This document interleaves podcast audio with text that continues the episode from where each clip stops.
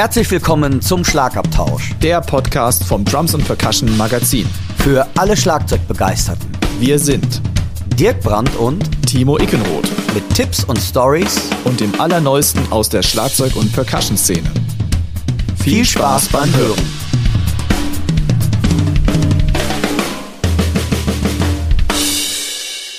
Hallo, herzlich willkommen zur dritten Episode vom Schlagabtausch.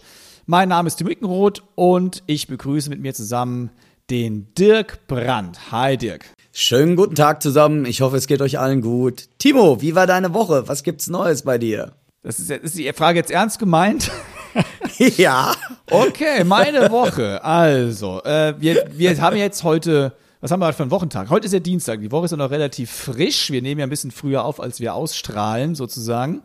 Ja. Ähm, ja, ich wohne in Rheinland-Pfalz, das muss man dafür wissen, denn ich äh, habe ja einen Sohn, der ist im dritten Schuljahr und wir machen ja wunderbares Homeschooling seit, ja, eigentlich vor, kurz vor Weihnachten. Und ich hatte die stille Hoffnung, dass wir in den Wechselunterricht kommen am 1. Februar, was gestern gewesen wäre bei uns. Und äh, am vergangenen Donnerstag kam dann die Absage davon. Da habe ich natürlich Luftsprünge gemacht, dass ich weiter im Homeschooling sitzen darf. Ich habe jetzt yeah. ein bisschen Freiheit wieder erhofft, aber gut, ich glaube, das ist Gott sei Dank noch das kleinste Übel, wenn man bedenkt, was da draußen so abgeht. Und von daher, ich meine, es nervt zwar, muss ich ganz ehrlich sagen, aber na gut. So ist es halt, ne? Aber dir geht es ja. auch nicht viel anders wahrscheinlich. Nee, genau. Also wie gesagt, äh, ähm, auch mit dem ganzen Unterricht via online, das ist toll. Ich glaube, das machst du ja auch. Und ich denke immer, viele von unseren Kollegen sitzen auch zu Hause ähm, vor dem Bildschirm und haben keinen Präsenzunterricht. Aber ähm, ich finde es immer noch toll, es ist besser als gar nichts, was, was ich relativ häufig, ich weiß nicht, machst du das eigentlich auch? Das heißt, wenn ich mit meinen ähm, Schülern Songs erarbeite, ich kann ja nicht mit denen zusammenspielen, aufgrund der Latenz. Das funktioniert ja nicht. Ich ähm, die, die träumen wahrscheinlich jetzt nachts von mir, weil ich zähle die ganzen Songs mit. Das heißt, ich lasse den Song laufen, zähle mal eins und zwei und drei und vier und eins und oder eins, da, da, zwei, da, da, drei, da. Die kriegen wahrscheinlich die Krise.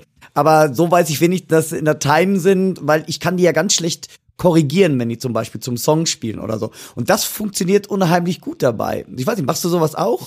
Äh, ich zähle nicht permanent mit. Also ich spiele und ich weiß ja, dass es zeitversetzt ist.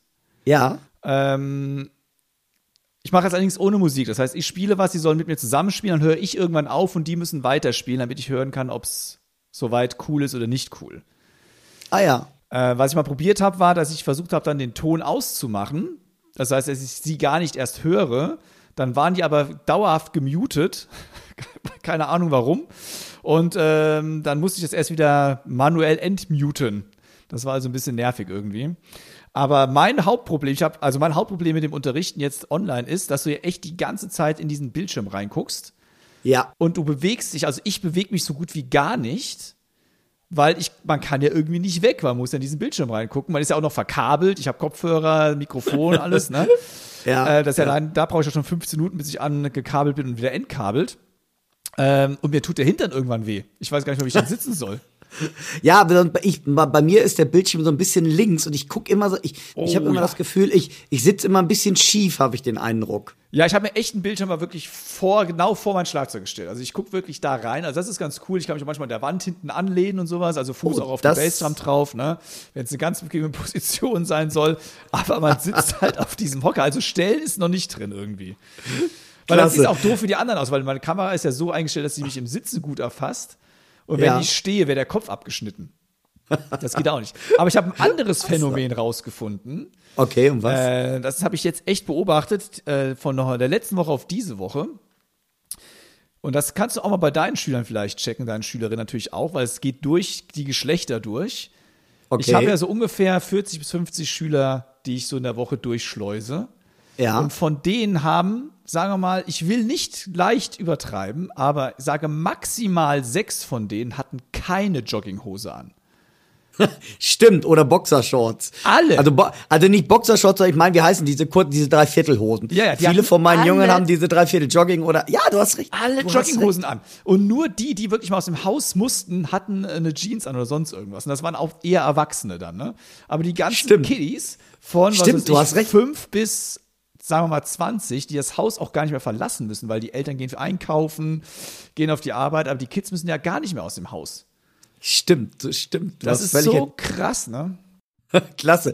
Übrigens, vielleicht an unsere Zuhörer, wenn ihr, egal ob Lehrer oder äh, Schüler, Schülerinnen, wenn ihr mal eure Erfahrung mit dem Online-Unterricht, Digitalunterricht uns mitteilen möchtet, lasst doch einfach mal einen Kommentar da. Also wir finden es super spannend, weil ich denke mal, so wie es Timo und mir geht, geht es vielen Kollegen, ähm, denke ich mal, auf der ganzen Welt, sogar nicht nur hier in Deutschland. Und wenn ihr uns eure Erfahrungen mal mitteilen wollt, was ihr toll findet, was ihr nicht toll findet, ja, lasst uns doch einfach mal einen Kommentar da und erzählt mal was dazu. Lass uns mal kurz äh, unsere Hörer einschwören auf das, was sie heute erwartet, bevor wir jetzt hier ja. ähm, ins Philosophieren stundenlang anfangen. ins Philosophieren kommen. Also, ja. wir haben heute wieder ein paar News aus der Drum-Szene. Wir haben äh, als Story diesmal Taylor Hawkins und Dave Cole von den Foo Fighters mal als yeah. Thema. Wir haben ähm, ein neues Schlagzeugduo, über das wir sprechen. Mehr dazu natürlich später. Wir haben mhm. wieder etwas im, ja, im, wie soll man sagen, im Equipment Talk, also eine Snare Drum. Wir haben unsere neue Rubrik wieder heute mit dabei, die Drummerpedia. Da geht es diesmal um etwas Historisches. Eigentlich um die Anfänge mehr oder weniger des Schlagzeugspielens, wie wir es heute kennen. Unsere Empfehlung des Tages und, und, und, und. Aber das waren so die Hauptthemen. Wo wir, und wo wir auch sonst noch so drauf zu sprechen kommen. Ich finde, also das hier war ja auch schon nicht geplant. Genau. Die, aber die Joggenhosen-Story, die musste ich auch einfach loswerden. Das fand ich so geil heute. Klasse. Meine erste Frage an alle Schüler war, was hast du für eine Hose an? Geil. Ich hoffe, die wechseln sie wenigstens ab und zu mal. Hallo Mann.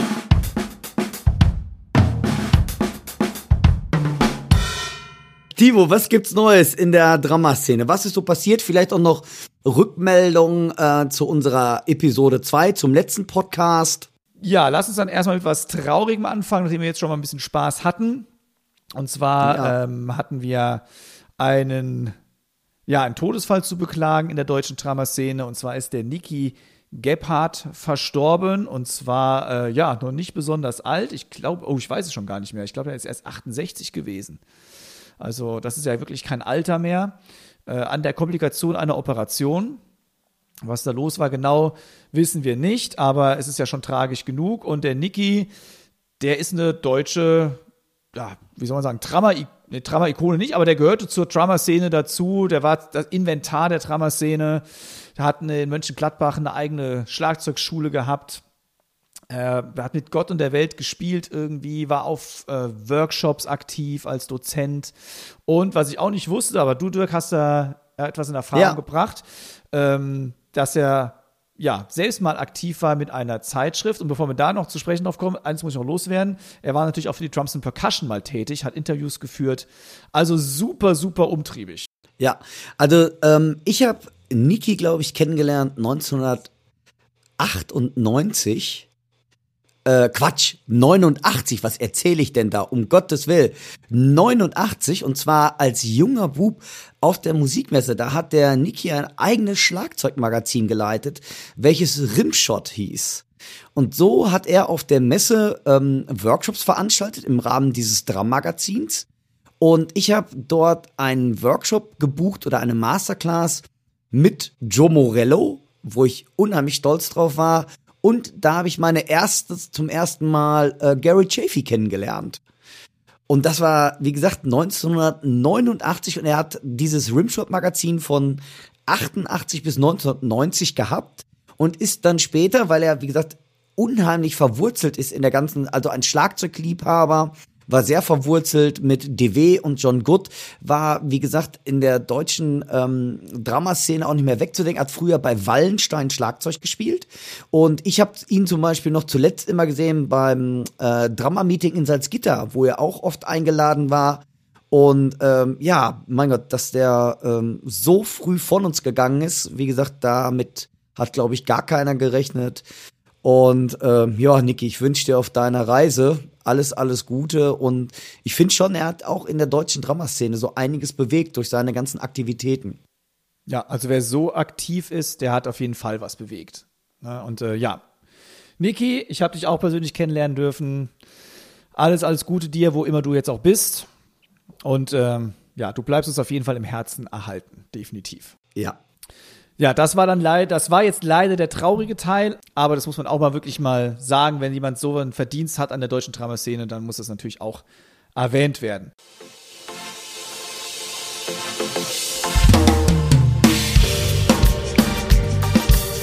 Ja, was gibt's noch Neues? Unsere Episode 2 war ja dann vor 14 Tagen draußen und wir haben den Reggaeton da drin gehabt und haben uns dann dazu entschlossen, noch eine kleine Challenge dazu ins Leben zu rufen, weil du, Dirk, hast ja netterweise zwei Playlongs zur Verfügung gestellt. Und da war die Idee, dass ihr, liebe Zuhörerinnen und Zuhörer, ähm, euch mal einen dieser Playlongs schnappt und einfach mal ordentlich da die Hintern zum Wackeln bringt mit eurem Reggaeton Groove. ähm, ja. Und das Ganze dann, ja, am besten mit, was weiß ich, Handy, iPhone, was auch immer, filmt, ist ja schnell draufgehalten, Qualität spielt auch gar keine Rolle. Hauptsache, ähm, Spaß ist dabei. Und dann das Ganze bitte unter dem Hashtag. Äh, Moment, ich muss den Hashtag nochmal überlegen. Wie war der Hashtag denn gleich? Ah ja, Schlagabtausch Podcast. Also Hashtag Schlagabtausch Podcast das Video bei Facebook, YouTube oder Instagram hochladen. Und unter allen, die das machen, gibt es sogar noch einen Preis. Und zwar gibt es ein Wig Pack. Das ist ein Rucksack von Wig Firth zu gewinnen. Das heißt, es lohnt sich mitzumachen, einfach für den Spaß sowieso. Und ähm, ja, ein cooler Preis noch mit am Start. Absolut cooler Preis und absolut, da haben wir unser Wort wieder, gerade auf. Ähm, klasse Preis und ganz wichtig, die Challenge ist noch um zwei Wochen verlängert worden. Das ist auch noch. Das heißt, die Challenge gilt quasi für die nächsten drei Wochen noch. Also quasi bis zum 25. dann? Genau, bis zum 25.02. soweit ich weiß. Und also, trommelt einfach, was das Zeug dazu hält, was euch dazu einfällt. Vielleicht auch, ihr könnt auch völlig zweckentfremden, das ist eigentlich völlig egal. Und die Playlongs findet ihr auf der Drums und Percussion Webseite. Ja, und zwar dort unter der Rubrik Podcast, weil wir haben ja mittlerweile eine eigene Rubrik eingerichtet bekommen. Richtig. Äh, die Adresse ist dann Drums und Percussion, alles in einem Wort geschrieben, .de schrägstrich dp Podcast. Also da findet man auf jeden Fall den Dirk seine Playalongs. Und ich habe auch ähm, inspiriert davon mit meinen Schülern ein bisschen Reggaeton gemacht. Oh, und cool. was ich gesagt, was ich allen Schülern gesagt habe, was mir auch schon vorher klar war, der Reggaeton passt auf alles, was vier Viertel, zwei Viertel, scheißegal genau. was ist, passt ja. auf alles. Und, ich, und zum Beweis dürfen die Schüler immer einen Song nennen, wo wir es dann zu machen. Und heute hatte ich zum Beispiel dabei einen Song von Pink Floyd. Okay. Äh, was hatte ich noch? Irgendein Fast and Furious äh, Soundtrack und es passt immer. Und es klingt immer nach Remix. Also, ran an die Sticks, ran ans Schlagzeug und wir freuen uns auf eure Einsendung. Hashtag Schlagabtausch Podcast. Yeah. Und da machen wir es in eigener Drums und Percussion Magazin Sache. Wir haben ja letztes Mal mit dem Yogi Yokush hier ein Interview geführt, äh, wo es um Verdi ging. Und äh, im aktuellen Heft von der Drums und Percussion, das ihr ja jetzt hoffentlich alle in den Händen haltet oder zumindest zu Hause liegen habt, ähm, geht es ja auch um Pro Musik, ein Verband freischaffender Musikschaffender. Da gibt es also einen Artikel im Heft. Auf jeden Fall auch lesenswert. Also wer mit dem Verdi-Thema sich schon angetriggert fühlte, da auch auf jeden Fall nochmal reinschnuppern.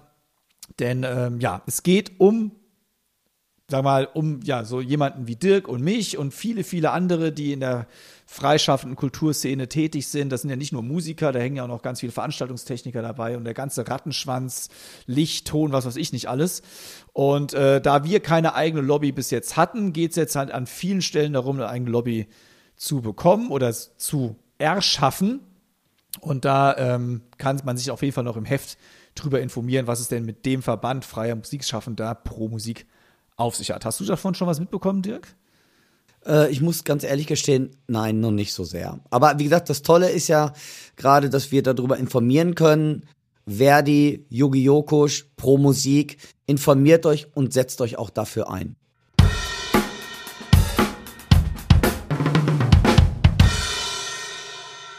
Auf dem neuen Cover der Drums Percussion haben wir Taylor Hawkins. Genialer Trommler. Genialer Trommler und ja, der Trommler einer der genialsten Rockbands der letzten 20 Jahre, nämlich der Foo Fighters. Und ich glaube, es sollte jedem bekannt sein, da ist er nicht nur der Taylor Hawkins ein geiler Trommler, sondern der Frontmann, Sänger, Gitarrist, Songwriter Dave Grohl ist ja ebenfalls einer der geilsten Rockdrummer überhaupt. Denn er hat ja in der Kultband Nirvana, ja, die Stöcke geschwungen. Ja, also nicht nur bei Nirvana, also da ist er, glaube ich, am meisten durch bekannt geworden. Aber was ich so interessant finde, äh, man bezeichnet ihn ja einerseits als den Schlagzeuger oder den Rocktrommler des ähm, 20. Jahrhunderts. Das finde ich schon mal ganz interessant. Und ähm, was ich äh, auch so interessant finde, dass er nach Nirvana, nicht nur bei Foo Fighters, also erstmal die, die ersten, das erste Album hat er, glaube ich, relativ alleine gemacht. Und hat er alleine getrommelt, ne? Und ähm, dass er zwischendrin aber auch zum Beispiel in der Band von Jack Black von Tenacious D äh, ähm, getrommelt hat, das ist äh, zum Beispiel der Hammer auch. Kennst du Jack Black von ähm, ja, klar. Der Schauspieler. Ja, genau, beim Schauspieler. Ja. Da hat er auch getrommelt, hat auch in mehreren Fernsehsendungen mitgemacht. Das fand ich nämlich spielt auch bei, so. Ganz anderes Thema. Spielt bei Jack Black jetzt nicht ähm, Johnny Depp Gitarre? Oder ist es wieder eine andere Band? Boah, ist das denn nicht äh, äh, Hollywood Vampires? Ah, genau. Doch, das ist wieder eine andere Band. Ist wieder eine andere, ist Hollywood Vampires, ja. ne? Also auf jeden Fall super interessant. Also wie gesagt, Dave Grohl für mich ein unfassbarer Groove und äh, Schlagzeuger, glaube ich, viele Generationen geprägt hat. Und das Interessante, finde ich, wusstest du eigentlich bei Taylor Hawkins, ähm, der heißt ja eigentlich gar nicht Taylor, weil Taylor ist ja sein Spitzname und den hat er sich selber zugelegt, weil er quasi als Vorbild Roger Taylor hat. Und eigentlich heißt er nämlich Oliver Hawkins und den Namen Taylor soll er sich zugelegt haben als Anlehnung an seines Vorbilds Roger Taylor von Queen. Krass, ne? Sag mal, wo, wo hast du denn dieses Ultra-Hintergrundwissen. Hey, du machst mir gerade ein bisschen Angst. Nee, ich habe bei, nee, ich hab bei Wikipedia geguckt. ah, hättest du das nicht verraten dürfen jetzt. Ja, ich weiß. Ich jetzt hätte, ich hätte voll angeben können. Ja, ich hätte voll ich angeben. Oliver telefoniert, weißt du? Ah. So. Na, ich fand das, ich fand das selber ganz interessant. Ähm, das Ding ist, Taylor Hawkins bin ich und ähm, damals wirklich aus den Latschen gekippt. Ich habe Taylor Hawkins nicht durch die Foo Fighters kennengelernt, sondern viel eher durch Alanis Morissette und die haben mhm. in Deutschland eine äh, Show gespielt. Ich meine, da mag man mich jetzt für München, kann auch vielleicht nicht stimmen, äh, ähm, bei Harald Schmidt in Schmiteinander. Kennst du das noch? Mit Herbert Klar. Feuerstein. Und ja, ja. da haben die live performt und da habe ich einen Typ mit einem Schlagzeug gesehen, der gespielt hat wie für mich so ein bisschen so Keith Moon by The Who. Weil ich kannte, ich kannte ähm, Alanis Morissette von, äh, äh, von ihrem Album, aber dann war das nicht der Schlagzeuger von dem Album, sondern ein anderer. Und das war, dieser andere war Taylor Hawkins. Und das hat mich wirklich aus den Latschen gehauen, als ich diesen Trommler gesehen habe und fand das, weil er so anders getrommelt hat, ähm, das, äh, ja, seitdem hat der mich eigentlich begleitet und ähm, von daher finde ich, ist das mit Foo Fighters und Dave Grohl, ist das für mich eigentlich eine perfekte Symbiose. Also ich finde beides unfassbar tolle, mega geile Trommler. Ja, ich muss ja ehrlich aber zugeben, äh, das ist ja, sag mal, Nirvana ist ja so meine Generation. Ja. Und äh, es war damals entweder Nirvana oder Pearl Jam. Stimmt. Und ich war, stimmt, eher, so, ich war eher so die Pearl Jam-Fraktion. Okay. Denn mir war das dann schon, also das klingt jetzt irgendwie doof, aber mir war das zu roh. Ja, ist ja dieser typische und. Pearl war immer vom Trommeln her ein bisschen, wie soll ich sagen, ein bisschen vertrackter, ein bisschen, ha, hier noch ein bisschen eine 32 rein und keine Ahnung, ne? Ja, ja. Ähm, und das, da war ich eher so auf der Schiene damals. Aber ich habe dann, ähm, ja, Jahre später, als dann Nirvana ja leider nicht mehr existierte und Dave Cole die Foo Fighters gegründet hat, bin ich von dem Songwriting von äh, Dave Grohl sowas von beeindruckt, weil der der schreibt so geile Songs einfach. Unfassbar. Unfass, wirklich unfassbar. Unfassbar. Was ich ja jetzt auch, wir reden die ganze Zeit vom Trommeln, äh, was ich ja so krass finde, dass ähm, Dave Grohl, klar weiß man, singt, aber Taylor Hawkins ist ein unfassbar fantastischer Sänger auch. Das finde ich ja auch so krass dabei. Der Typ singt ja auch total krass. Ja, also ich habe es noch nicht, ich habe es noch nicht gehört, muss ich auch gestehen. Aber ich habe das dann in dem Interview gelesen, das jetzt in der Drums Percussion steht. Das hat übrigens, das muss man natürlich auch immer dazu sagen, das Interview mit Taylor Hawkins hat der Ingo Baron geführt, der ja ganz, ganz viel für die and Percussion macht. Ja. Nee, der, äh, doch, Taylor Hawkins, habe ich gesagt, ne? Taylor Ja. Hawkins Interview Äh. mit Ingo Baron und Dave Grohl haben wir ja auch ein Interview drin, sogar ein kurzes. Und das hat der Steffen Rüth geführt. Also wir haben ja beide, sagen wir, beide Foo Fighters Trommler äh, in dem Interview drin. Und ich habe im Interview erst gelesen, dass Taylor Hawkins ja auch selbst Songs schreibt und auch äh, singt. Das, Ach, ich weißt meine, die sind ja wie eine, die zwei sind ja irgendwie, keine Ahnung, siamesische Zwillinge, nur ja. ein paar Jahre versetzt. Ja. Ähm, weißt du übrigens, dass zu ähm, Taylor Hawkins, apropos gesungen, und das könntest du auch können, der hat die, ähm, die haben eine Coverversion gemacht, und zwar von Pink Floyds äh, Have a Cigar, und zwar mit Brian May von Queen, und zwar zu Mission Impossible 2, zu dem, äh, zu dem Film. Also ist eigentlich manchmal verboten, wie viel Talent dann so, ne? Hammer. In eine Person rein. Ja, ist eigentlich Kommt. gemein. Mich will keiner sehr sehen gem- hören. Es Ha! ist sehr, ge- oh Gott. Ja, oh Gott. Ich glaube, ich habe nicht mal einen Tonumfang von einer Oktave. Das will wirklich kein Mensch hören. Nein, nein, nein. Das muss nicht sein. Ähm, also checkt auf jeden Fall das Interview aus. Taylor Hawkins, äh, Dave Grohl, die Foo Fighters haben ja ihre neue Platte. Das ist auch der Anlass dafür, warum wir das äh, Interview drin haben in der and Percussion. Medicine at Midnight. Man findet auch äh, Groove-Beispiele als Noten im Heft dazu. Und ähm, ja, es gibt eine Spotify-Playlist. Die hast du, glaube ich, die hast du, glaube ich, zusammengestellt, ne? Nein, das jetzt, die Ehre geht nicht an mich. Ah, Äh, okay. Ich, ich glaube, der Chefredakteur, der Kurt Radke, hat die zusammengestellt. Ah, cool, ja. Also, checkt mal die Spotify-Playlist aus. Finde ich auch eine coole Sache, dass man dann wirklich mal äh, hören kann, was da eigentlich, ja, was man hören sollte. Man wird ja manchmal, man hat so viel Sachen, man kann ja gar nicht mehr alles filtern. Und da finde ich so eine Playlist-Idee mega, mega cool. Und wer noch weiter zurückgehen will in der Geschichte, der findet auch sogar äh, ein Play-Along im Archiv von den Foo Fighters und zwar von You Are My Hero.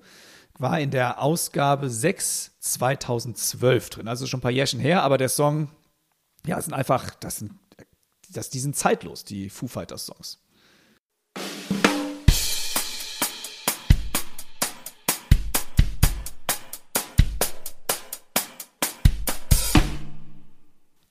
Dann kommen wir von der internationalen Szene mal zu einer eher nationalen Szene. Das heißt aber nicht, dass das Niveau deswegen sinkt, denn es gibt ein Projekt oder es ist eigentlich eine richtige Band, die nennt sich 9 Millisekunden, hoffe ich, sind es 9 MS geschrieben, also 9 Millisekunden. Das sind zwei Schlagzeuger, die in der Szene schon bekannt sind und auch schon in diversen anderen Formationen mit zwei Schlagzeugern gespielt haben. Das eine ist der Flo König und das andere ist der Simon Pop. Und die haben ein Debütalbum am Start. Und ähm, ich fand das ganz interessant zu lesen, was die da, ähm, was die da machen. Also ich habe es noch nicht gehört. Wir werden aber äh, gleich auch ein bisschen was, einen Auszug davon hören. Aber was sie sich da auf die Fahne schreiben, Poly- und Kreuzrhythmik, Monotonalität und Klangmanipulation. Ähm, es geht um Mensch und Maschine. Dann, wer die beiden so ein bisschen kennt und ein bisschen auscheckt, der wird sehen, dass sie sich beide schon lange damit beschäftigen und auseinandersetzen. Ja, und äh, ganz interessant. Und Dirk, du hast mit dem Flo und dem Simon ein Interview geführt. Genau. Ähm, ich habe mit den beiden ein Interview geführt. Vielleicht noch mal ganz kurz, wirklich nur kurz zusammengefasst. Flo König können die meisten vielleicht kennen als Schlagzeuger von Crow oder von der Lena Meyer-Landrut oder auch von so lustigen Projekten wie Yeah oder Oi. Und der Simon Pop, der Kollege, der war mir gar nicht so bekannt und da musste ich erstmal ein bisschen recherchieren. Und der ähm, Simon Pop ist ähm, an der Hochschule in äh, Musik und Theater in München gewesen und macht unheimlich tolle Trommelsachen. Ich war ziemlich schwer davon beeindruckt, was er so alle gemacht hat. Die haben beide Erfahrung in Schlagzeugduos oder überhaupt in Schlagzeugperformances. Und Simon, eine Sache an dich nochmal. Und zwar, ich habe dich ja ein bisschen gestalkt heute, weil ich mir ein bisschen mehr über dich äh, erfahren wollte. Und ich fand es unfassbar, äh, eure Kreativität, deine Kreativität, die ihr da gezeigt habt. Aber das erste Video, was ich mir angeschaut habe, das war von eurem, glaube ich, Debütalbum Laia und ähm, ein, ein Trio, das war mit dem, mit dir, Simon, mit ähm, Florian oder mit Florin äh, Mück und dem Sebastian Wolfgruber und der Song ist Jerber und der Song ist unheimlich toll. Und jetzt muss man wissen, ich bin ein Typ, dem unheimlich schnell schwindelig wird. Das heißt, ich vertrage noch nicht mal die Kette, also so eine, so eine Kinderraupen, so ein Karussell vertrage ich noch mal. Und dieses Video war mit so einer Art 360-Grad-Kamera gedreht, als ob ich dauernd Loopings mache. Und mir ist wirklich, Simon, wenn du das hörst, denk an, äh, an, an ältere Schlagzeuger. mir ist so schwindelig und schlecht geworden. Und zwar nicht schlecht, ganz wichtig, das möchte ich nochmal sagen. Die Musik, ich fand das unheimlich klasse. Also mich hat's echt fasziniert. Aber das Video mir ist wirklich mir bei mir, wie gesagt, Loopings, Achterbahn, das geht alles nicht bei mir. Ich steige kotzend aus der Achterbahn raus, wenn man das mal so so wirklich, das ist gar nichts für mich. Und äh, Simon, 1-0 für die Musik. Ich fand das unfassbar. Oder 1 plus für die Musik. Die Kameraführung, muss ich ganz echt sagen, die war gar nichts für mich. Und in Bezug auf das neue Projekt 9 Millisekunden habe ich dem Florian König einige Fragen gestellt und dieses Interview hört ihr jetzt. Hallo Florian, ihr habt ja echt ein spannendes Duo ins Leben gerufen. Ihr beiden habt schon eine Menge Erfahrung mit Schlagzeugduos, aber dieses ist ja doch etwas ganz Besonderes. Und am besten ihr stellt unseren Zuhörern mal kurz euer Projekt vor und was es damit auf sich hat. 9 Millisekunden ist sozusagen der Versuch, unser Fable für elektronische Musik und elektronische Sounds ohne Computer oder ohne Zuhilfenahme von äh, einer digitalen Synchronisation, also einem Click-Track oder einem Sequencer, allein über unsere Bewegung musikalisch ähm, hörbar zu machen. Also man kann sich das so vorstellen, wir benutzen Sensoren, um über unsere Bewegung Einfluss auf die elektronischen Klänge zu nehmen. Und äh, genau, das ist so im Kern das, was wir hier machen. Wie habt ihr euch denn gefunden? Und wer kam auf diese verrückte Idee, so ein Projekt in dieser Form durchzuführen? Glücklicherweise haben Simon und ich unser Studio Tür an Tür. Und da war es eigentlich nur eine Frage der Zeit, bis das passiert. Ähm, da wir beide sehr viel auch mit experimenteller Elektronik arbeiten, haben wir uns da wöchentlich so eine Art Spielplatz eingerichtet und in regelmäßigen Sessions einfach übers Spielen, Motiviken, Rhythmen, ähm, Songstrukturen entwickelt. Welches Instrumentarium verwendet ihr dabei? Und wie steuert ihr das Ganze denn? Weil das ist ja schon etwas sehr Außergewöhnliches. Das Herzstück sind zwar offen gestimmte Jazz-Drum-Kits. Die Bass-Drums haben fast schon so einen pauk paukigen Sound ich benutze als hohe Tom eine Djembe und Simon hat wahnsinnig viel Kleinpercussion dabei, also von Shakern bis hin zu Klangschalen und so weiter. Ähm, dann gibt es einen Monophon-Synthesizer. Monophon bedeutet, dass er keine Akkorde oder zwei Töne gleichzeitig spielen kann. Man kann immer nur einen Ton sozusagen äh, zur selben Zeit spielen. Genau genommen kann man sagen, es sind monotonale Basslinien, die eher wie, wie eine Trommel gespielt werden und äh, rhythmisch eingesetzt werden. Es gibt jetzt keine Bassläufe, die melodisch äh, sich fortführen, sondern eher so punktuell eingesetzte Bässe. Und dann eben Effekte, Effekte, Effekte von Hallgeräten bis hin zu Echogeräten, Verzerrern, Pitch-Shiftern und so weiter. Und diese ganzen Effektgeräte und auch der Synthesizer, die werden über Magnetfeldantennen, man kennt das vielleicht vom, vom Moog Theremin, das, ist, das sind diese Antennen, damit können wir Steuerspannungen erzeugen, über unsere Ellbogen zum Beispiel oder wenn wir uns diesen Antennen nähern. Und äh, mit diesen Steuerspannungen können wir die Effekte steuern und bestimmte Parameter damit verändern. Das Ganze hört sich ja schon ziemlich komplex an. Habt ihr vielleicht ein Groove-Beispiel, welches ihr uns näher bringen könntet und erörtern könntet, wie ihr daran gegangen seid? Ja, wir haben einen Ausschnitt von dem Song Key dabei. Hm, ich habe dabei folgendes Bild im Kopf. Ich befinde mich in einem kleinen Raum und auf einmal dehnen sich die Wände aus und äh, der Raum wird immer größer. Also ein sehr unnatürliches Ereignis. Und äh, diese Größe des Hallraums können wir in dem Fall zum Beispiel mit den Antennen steuern.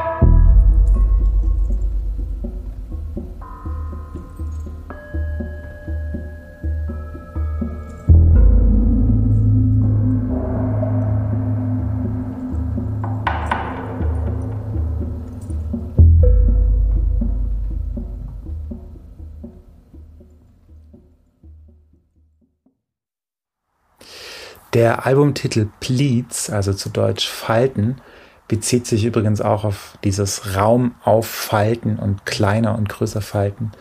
Genau, also nochmal so als Analogie zu dieser Idee, die wir da verfolgen. Wird man euch mit diesem Projekt live auf der Bühne erleben dürfen? Weil ich kann mir vorstellen, es ist gar nicht so einfach, live umzusetzen, oder? Also es ist natürlich ein gewisser materieller Aufwand. Wir haben äh, viel Schlag- und Percussion-Instrumente, viele Kabel, viele Effekte dabei. Aber es hält sich insofern in Grenzen, weil wir uns vom Computer losgelöst haben und die damit einhergehenden technischen Probleme, die live ja doch dann ab und zu auftauchen, ach so eigentlich umgehen können. Also im Grunde ist es so, wie wenn eine Band halt ein Konzert spielt. Also ungefähr das Material, was eine Band eine, eine vier-, fünfköpfige Band hat, haben wir halt eben zu zweit. Genau, und wir spielen ähm, jetzt natürlich pandemiebedingt aktuell nicht, aber äh, im Spätsommer sind ein paar Konzerte geplant. Wer da Interesse hat, ähm, der kann gerne auf unsere Bandcamp-Seite schauen. Da werden wir das auch natürlich publik machen. Das klingt schon alles ziemlich cool. Wann kommt eure CD heraus? Wann darf man mit dem Longplayer, CD, EP, was auch immer rechnen? Am 26. Februar wird äh, unsere Platte über Squarmer Records erscheinen. Ähm, einmal digital und als äh, richtige Vinylschallplatte. Kann man auch über unsere Bandcamp-Seite bestellen oder vorbestellen. Und äh, bis dahin wird es noch ein paar schöne Live-Videos geben, wo man sich das Ganze auch nochmal anschauen kann. Zum jetzigen Zeitpunkt sind schon zwei Singles released, einmal äh, Raul und Tome. Zwei Singles von der Platte.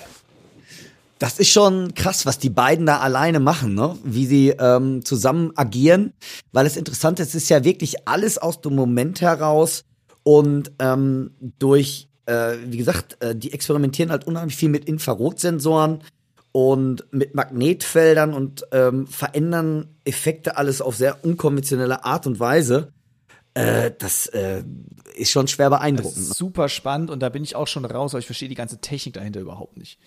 Also auch mit dieser Klangmanipulation, wenn ich so äh, analoge Synthesizer sehe, wo da tausend Gabel drin stecken, ich, für mich hat das gar kein System. Ich sehe da nur Gabel und steckt man von A nach B, also Hut ab. Und man merkt natürlich auch, dass die beiden echt Erfahrung haben, auch mit anderen Schlagzeugern zu spielen. Also der Simon Popp hat ja zum Beispiel, ähm, ja, hast du auch schon gesagt, direkt mit mehreren zusammengespielt, äh, auch in der Band Phaser mit Sebastian Wolfsgruber. Genau. Da gibt es sogar Richtig. auch schon ein Interview mit denen, äh, mit den beiden, also mit dem Simon Popp und dem Sebastian Wolfsgruber, äh, in der Ausgabe 5 2019 der Drums and Percussion.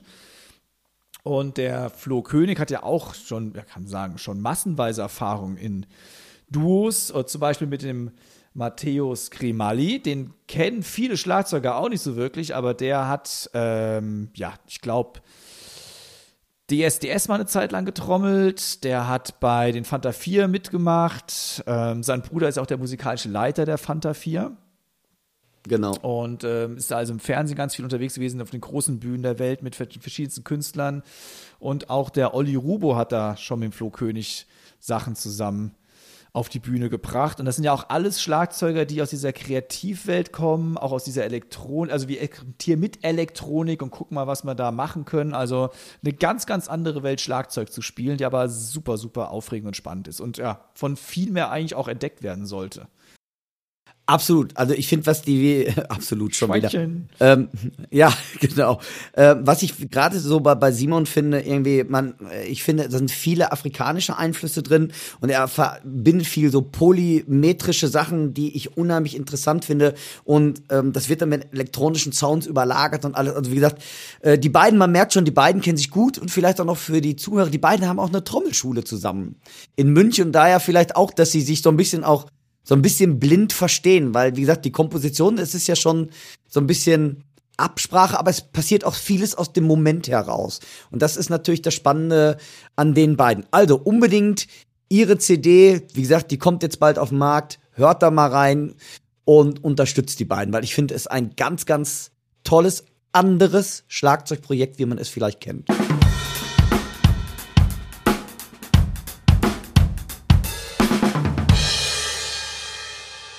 Dann lass uns jetzt mal zum Equipment Talk kommen und da Hast du die DS Drum Steel Snare zum Testen bekommen? Beziehungsweise zum, Ja. zum, ja, zum Auschecken.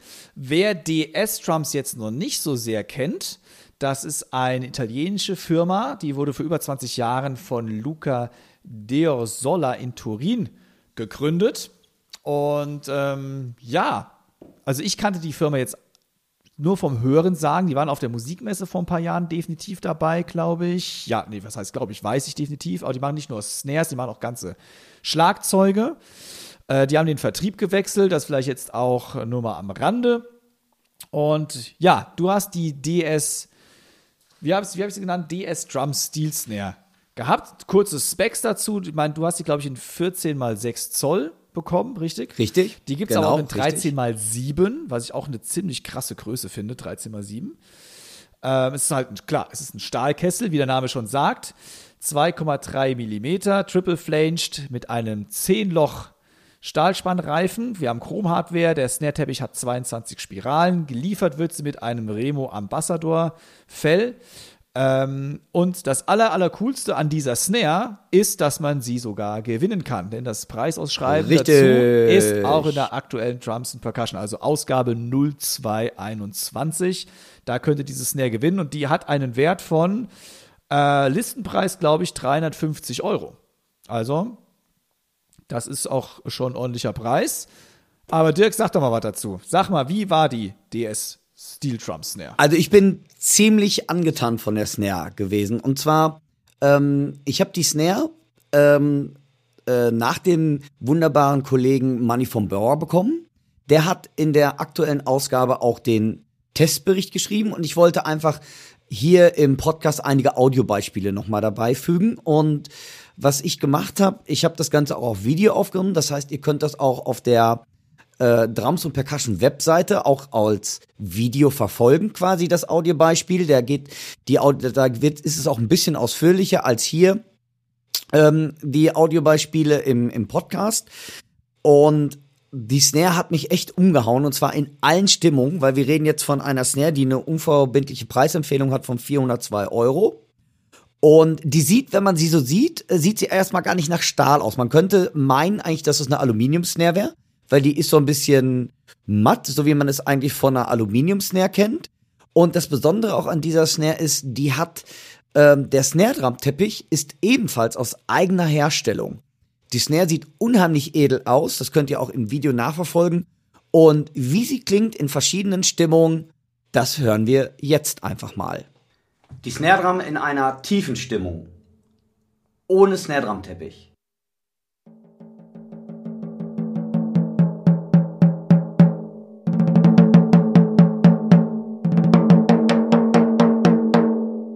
Mit Snare Drum Teppich.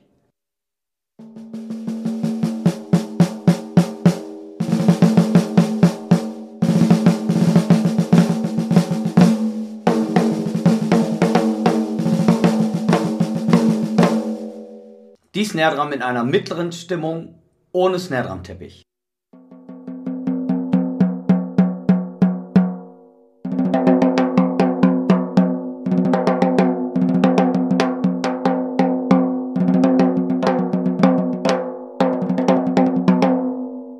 Snare Teppich.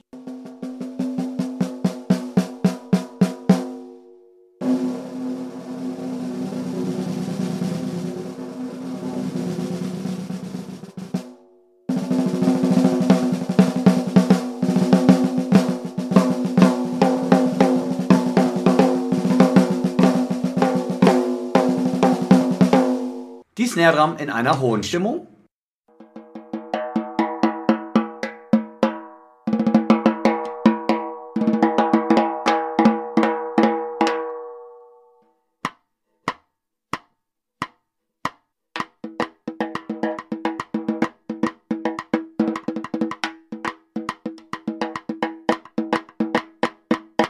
Mit Snare Drum Teppich.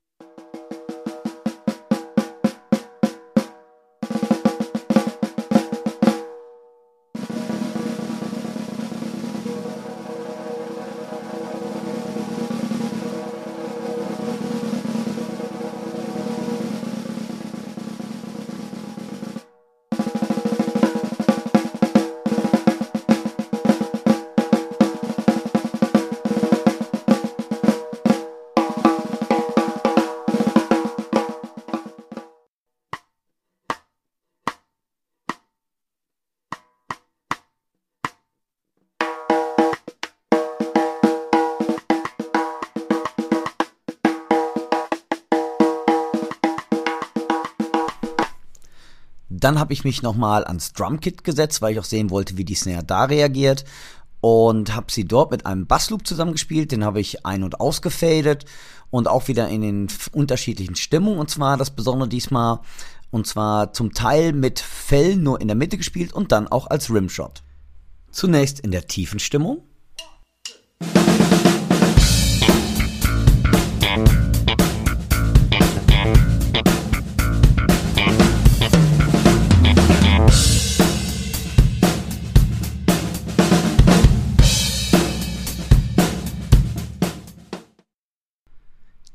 Mittlere Stimmung.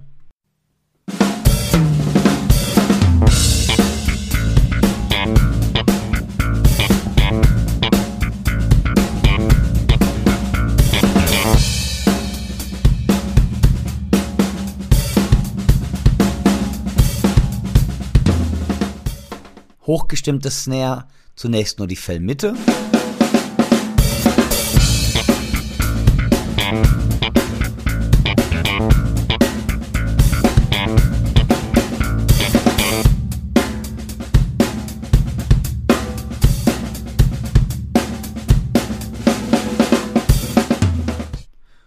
Hochgestimmte Snare mit Rimshot.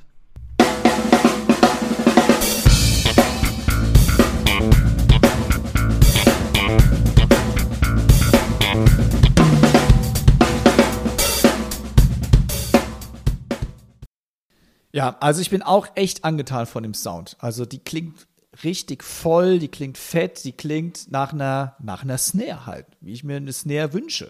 Ich habe noch eine Frage zu den Tests. Ja, ja. Und zwar, ähm, du machst immer erst, du testest immer erst die Snare ohne den Snare-Teppich. Richtig.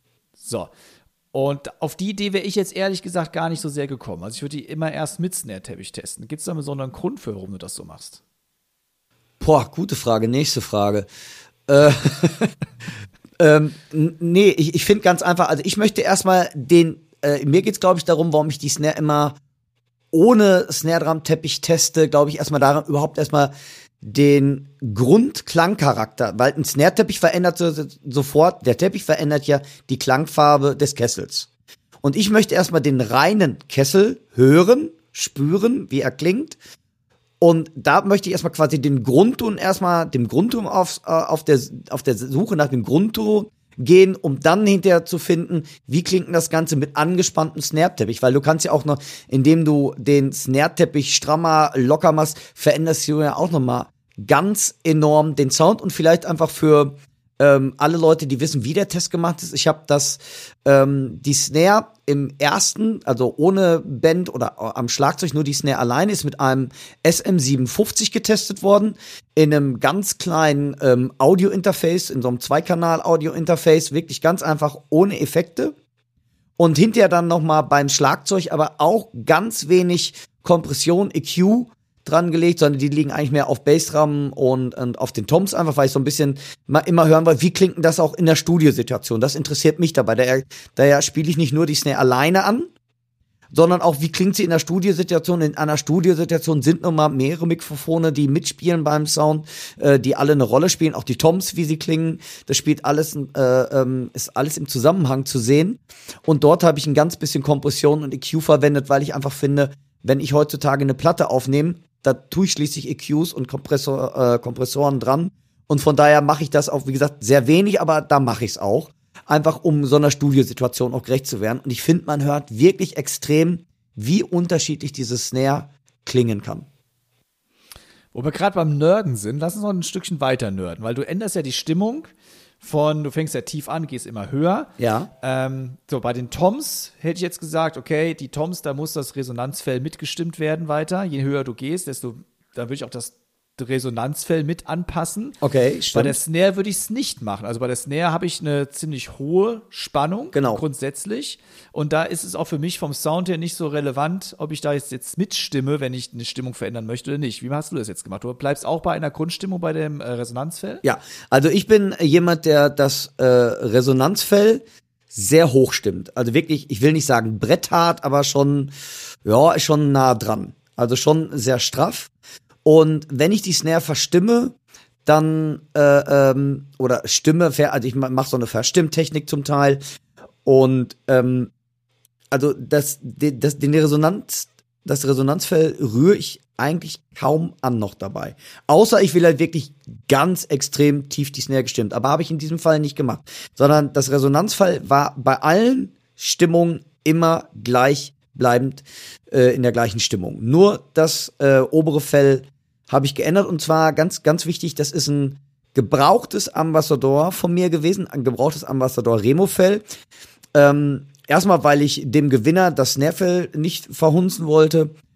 Und ganz einfach, weil ich finde, ein gebrauchtes Fell klingt immer anders. Also das ist jetzt nicht verbraucht, das Fell, sondern ist einfach bespielt, aber ist jetzt auch, ist auch nicht durchgenullt, weil ich finde einfach, dann hat sich das Snare-Fell schon mehr gesetzt bei einer Snare. Und ich, ich finde, ist aber alles Geschmackssache, finde, dann äh, klingt die Snare immer gleichmäßiger für mich, als wenn ich ein ganz frisches Fell habe, weil ich finde, auch ein frisches Fell muss ich erstmal boah, wie, wie soll man das sagen, ähm, richtig festziehen oder muss ich richtig glätten auf der Snare. Und von daher nehme ich immer ganz gerne so ein, so ein bisschen gespieltes äh, Snarefell, um einen besseren Eindruck zu kriegen. Aber das kann auch wirklich einfach nur Genörde jetzt sein, gebe ich selber zu.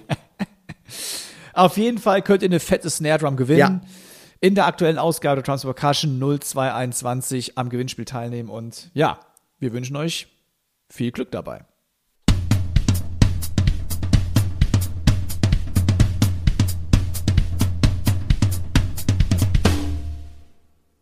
Timo, in der letzten Folge habe ich ja schon ein bisschen angedeutet, ähm, dass ich ein bisschen was im Dramapedia bei uns hören würde übers über historische Sachen vom Schlagzeug. Jetzt bist du ja so ein bisschen so ein Experte in diesen ganzen Geschichten äh, geworden oder hast dich so ein bisschen sehr reingearbeitet in das Thema und das Thema fasziniert dich, glaube ich, auch sehr.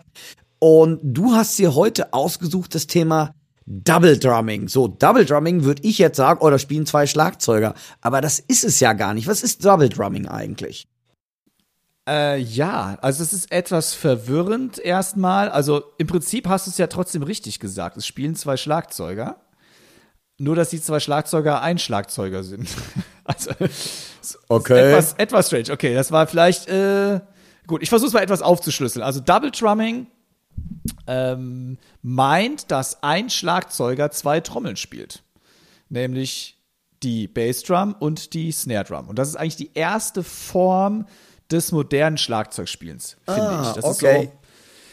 ist so, äh, fing so an, wahrscheinlich Mitte des 19. Jahrhunderts. Wo genau kann man jetzt nicht mehr wirklich sagen. Es gab wahrscheinlich ähm, auch in Europa, nicht nur in den USA, Bestrebungen, dass ein Schlagzeuger zwei Instrumente gleichzeitig spielt. Wahrscheinlich aus Kostengründen, denn zwei Schlagzeuger sind teurer als ein Schlagzeuger. Ja. Das heißt, äh, Band Lila waren auch damals schon darauf bedacht, möglichst gewinnbringend ihre Band an den Mann zu bringen oder an die Frau. Ähm, und dann hieß es, okay, wir haben jetzt hier in der Regel, das kommt ja alles aus dem Marching-Bereich, das war ja die populäre Musik dieser Jahre. Also Marschmusik war jetzt, ja, sagen wir die Popmusik damals. Und ähm, zu einer Marschkapelle, das wisst ihr heute auch noch alle, wer sich mal einen Karnevalsumzug anschaut oder beim Schützenfest. In der Regel ist das eine große Wumme, also die große Bassdrum. Wir haben vielleicht mehrere Snare-Drum-Spieler und noch einen, der ein Becken spielt. Aber in dem Fall hat man gesagt, hier, das, was drei Leute machen, muss jetzt einer machen. Und dabei wurde erstmal das Becken wegrationalisiert, weil man erstmal nicht wusste, wie man das anbringen sollte. Und es war auch dann das Unwichtigere dieser drei Instrumente. Und Double Drumming, also es gab ja, ihr müsst ja natürlich auch vorstellen, es gab ja früher nichts. Also es gab kein Fußpedal, es gab keine Tom-Halterung, es gab keinen Snare-Ständer, es gab nichts. Die waren ja von jetzt auf gleich auf sich gestellt. Also hat man die Bassdrum auf den, logischerweise auf den Boden gestellt. Die waren ja auch viel größer als das, was wir heute kennen. Unsere, sagen wir, unsere Standardgröße ist ja heute 20 oder 22 Zoll. Früher waren die also locker 28 Zoll und drüber.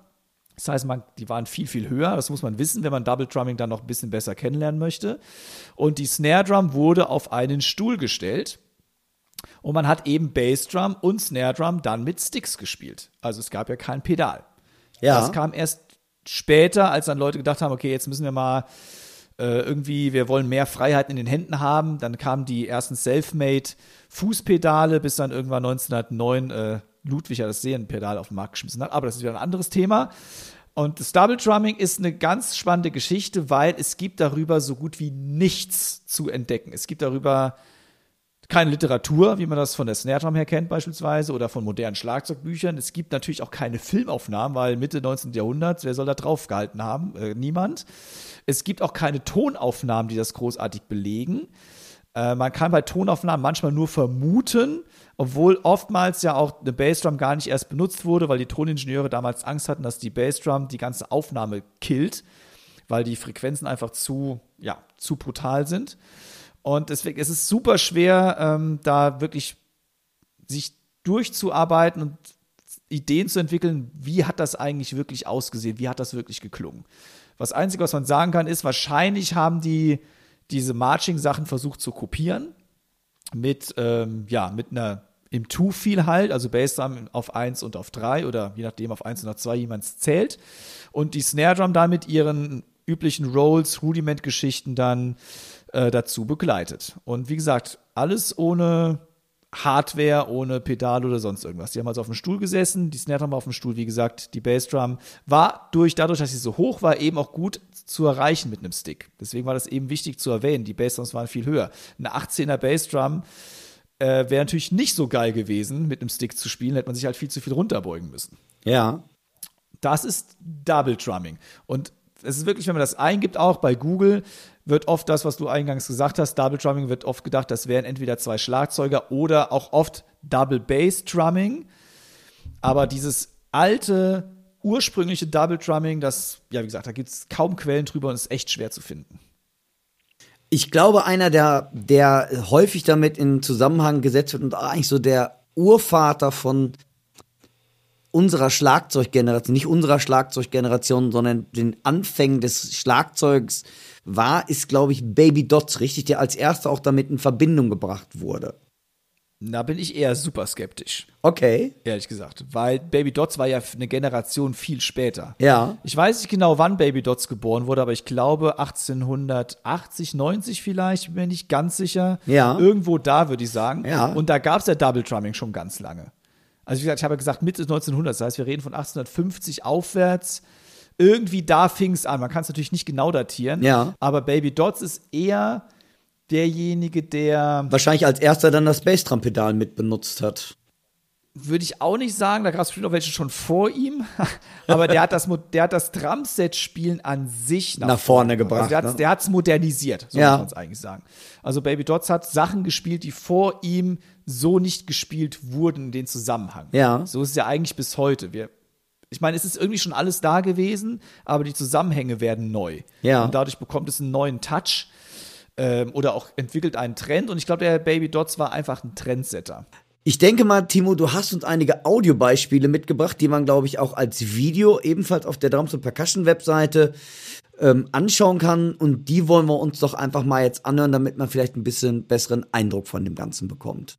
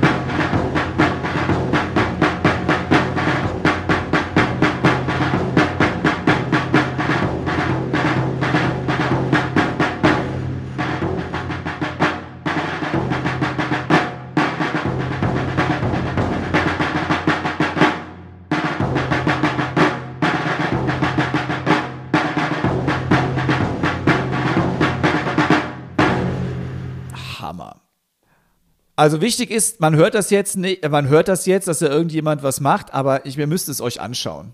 Das ist, um eine Idee zu bekommen, was ist Double Drum. Man muss es einfach gesehen haben, weil hören, das Audio vermittelt ja nicht das, man hätte mal auch sagen können, es ist jetzt eine Bassdrum mit einem Pedal. Ähm, aber ich spiele das halt wirklich mit, ja, nur zwei Sticks und äh, ohne Füße.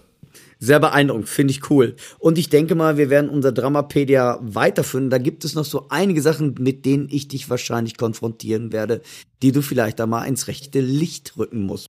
Und wenn ihr vielleicht was wissen wollt, ihr Hörerinnen und Hörer da draußen, also wenn ihr mal sagt, ey, ich habe gar keine Ahnung, was ist eigentlich das oder jenes oder dann schreibt uns das doch. Und das Coole ist, wir haben jetzt sogar unsere eigene E-Mail-Adresse bekommen. Richtig. Kann ich an dieser Stelle auch mal raushauen. Das heißt, wenn ihr was habt für Drummerpedia oder überhaupt Fragen an uns, die wir mal diskutieren oder beantworten können, dann schreibt uns das an podcast at drumsundpercussion.de. Also podcast at drumsundpercussion.de. Genau. Das kommt bei, bei uns direkt an.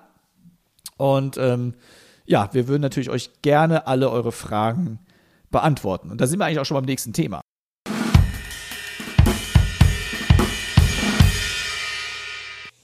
Perle der Woche, Timo. Da sind wir beide ja auf etwas gekommen äh, durch Zufall, was, weil wir haben uns, äh, als wir uns für den Podcast zusammen telefoniert haben, hast du etwas gesagt, was du am Wochenende gesehen hast. Und das war das Interessante, das habe ich auch gesehen. Erzähl doch mal, weil das finde ich eine ganz interessante Sache. Das fand ich auch witzig. Man seppt ja manchmal so durch. Es war ein Samstagabend. Man hat als Musiker heutzutage samstagsabends nicht mehr allzu viel zu tun.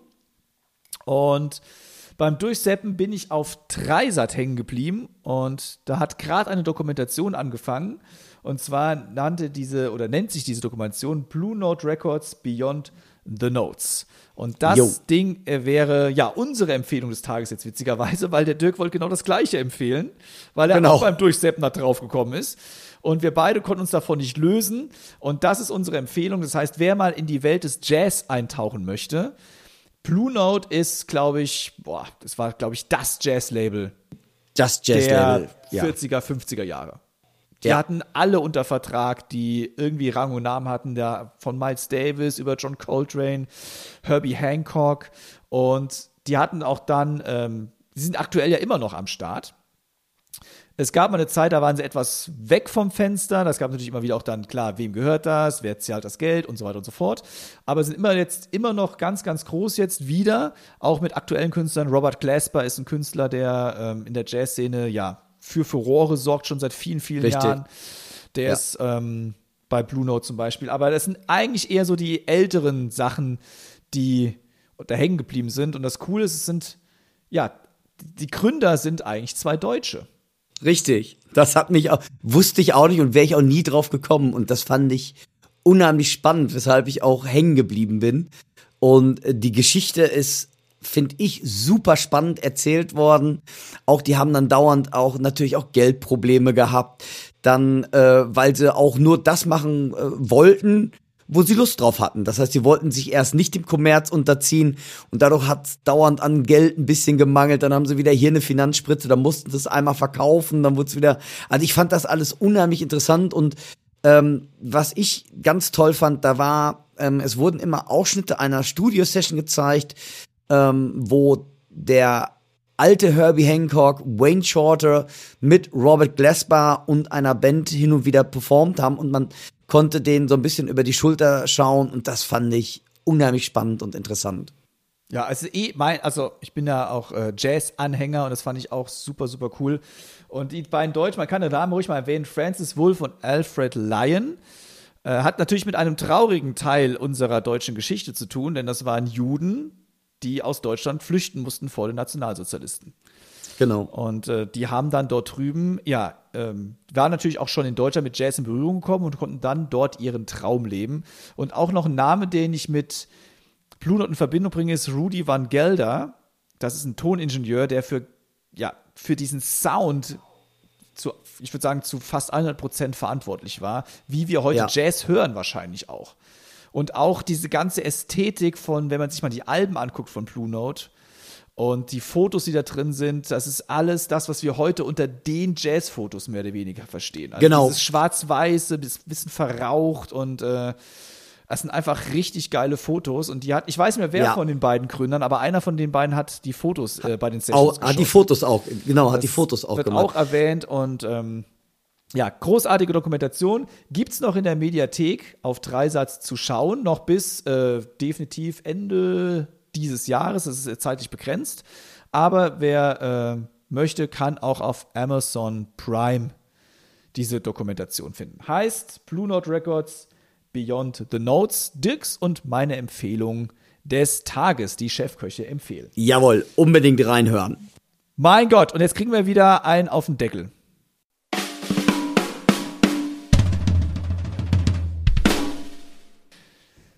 So, wenn ich mir jetzt hier angucke, was hier äh, zeitlich bei mir läuft, während wir aufnehmen, dann äh, weiß ich schon, ho, ho, ho, ho, wir müssen zum Ende kommen.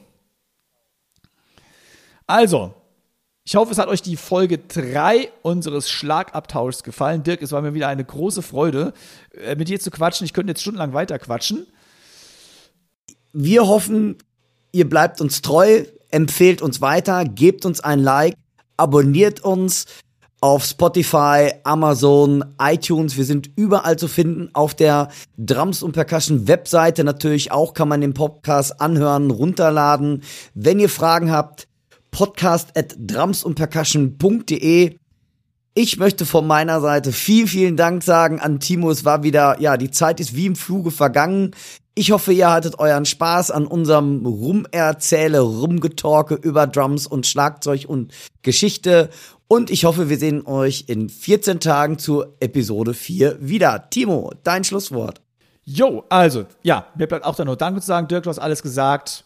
Wenn ihr was habt, dann schreibt uns. Wir freuen uns auf euer Feedback, eure Kritiken. Wir möchten besser werden. Das heißt, wenn euch irgendwas interessiert, irgendwas aufstößt, lasst uns das wissen. Wir versuchen dann, ja, das zu berücksichtigen, an uns zu arbeiten. Ja, vielen, vielen Dank fürs Zuhören. Jetzt kommt das Outro und äh, jo, Dirk, ich wünsche dir noch eine schöne Woche. Und euch allen alles Gute auch. und euch allen auch. Macht's gut. Bis bald. Ciao. Tschüss. Ciao.